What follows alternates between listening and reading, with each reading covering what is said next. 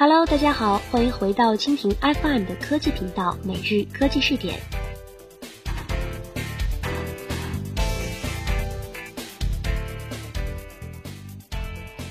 有科学家说，倒班的工人比正常上白班的工人更可能出现代谢问题、冠状动脉心脏病和二型糖尿病。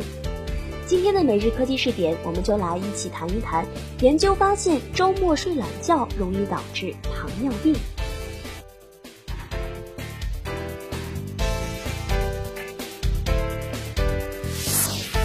每日科技视点，每日科技视点，关注信息科技的点点滴滴。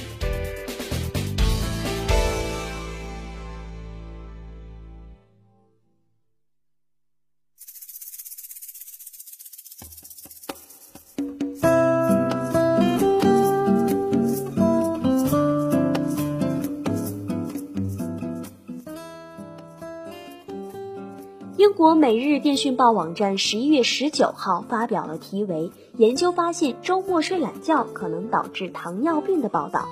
编译如下：根据新的研究发现，偶尔睡懒觉也可能会引发糖尿病。研究人员发现，即使有规律的睡眠习惯变化，例如工作日早早起床，也可能提高出现代谢问题的风险。此前也有几项研究表明，打破身体的生物钟可能会对健康产生严重影响，将患心脏病和中风的风险提高百分之四十以上。发表在美国临床内分泌学与新陈代谢杂志月刊上的这项最新研究，首次把不倒班工人所谓的社会性时差与代谢疾病联系起来。研究分析了一些在不固定时间起床的中年人，发现这种习惯会提高他们血液中的脂肪水平，并减少一种降低血糖浓度的化合物。科学家说，倒班的工人比正常上白班的工人更可能出现代谢问题。美国匹兹堡大学的帕特里夏博士说，社会性时差是指人的生物钟与社会施加给他们的睡眠时间安排上的不匹配。然而，这是首次有研究表明，即使健康的成年人，且睡眠时间安排与生物钟的不匹配并非那么极端，其社会性时差也可能导致代谢问题，这可能会引发肥胖、糖尿病和冠状动脉疾病。研究人员对一组四百四十七名年龄在三十到五十四岁之间的男女的睡眠模式进行了研究，这些人每周至少出门工作二十五小时。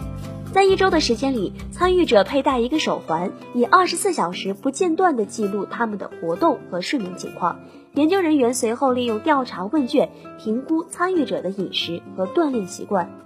与工作日相比，有将近百分之八十五的人在休息日里睡眠周期的中间点延后，剩下百分之十五的人睡眠中间点提前。休息日和工作日的睡眠时间安排相差较多的参与者，倾向于出现胆固醇水平不佳、空腹胰岛素水平较高、腰围加大、身体质量指数升高的情况，而且比社会性时差较少的人更容易抵抗胰岛素。即使在研究人员将其他健康行为因素，如体育锻炼和卡路里摄入等考虑在内，并调整了测量结果之后，但这种联系仍然存在。这可能有利于致力研究生物钟紊乱的临床干预，在工作场所进行知识普及，以帮助雇员及其家庭在时间安排上做出明智的决定，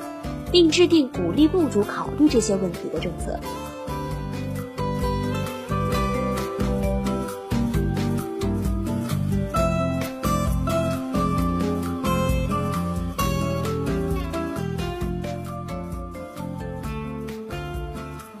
关于这个话题，我们就说到这里。感谢您的收听。如果您喜欢我们的节目，请点击屏幕上的星星来收藏我们的节目。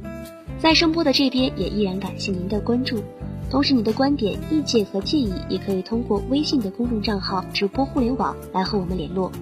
每日科技试点，每天不见不散。